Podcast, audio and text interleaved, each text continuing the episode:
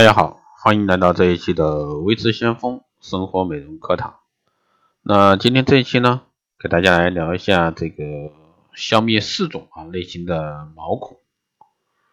粗大的毛孔呢，让肌肤看起来污浊暗沉，消灭毛孔呢也需要对症下药。我们根据毛孔的四种不同成因呢，给出了相应的解决办法，肌肤呢变得细腻无瑕，其实也不难。第一种呢是黑头型毛孔，特征呢是在鼻子和下巴处呢出现黑头般的这个毛孔闭塞的现象，是黑色素与皮质物质的一个混合，无法排出。积聚在表面所形成的，有些荷尔蒙分泌失调的人，在耳下以及下巴处呢会出现这类问题，而生活压力大、缺乏睡眠和生理期等问题也会导致皮脂分泌过多，形成黑头型毛孔。啊，针对护理，首先呢是切忌用手挤，每周使用一次针对毛孔的深层清洁或者说焕肤面膜，帮助去除老化角质，并将毛孔中的有害物质这个排掉。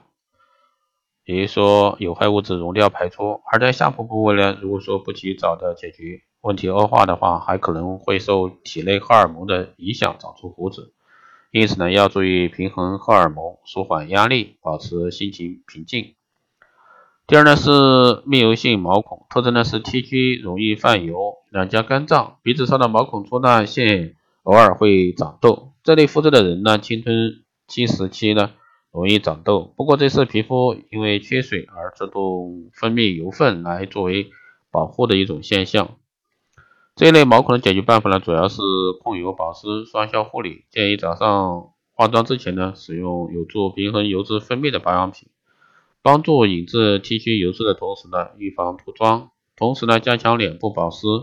另外呢，如果说白天脸部泛油情况严重，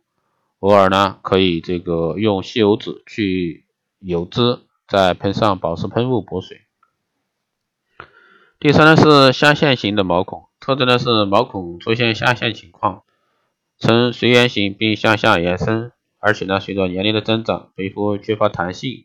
变得越来越大。侵缩型至成熟型皮肤毛孔呢会逐渐变大，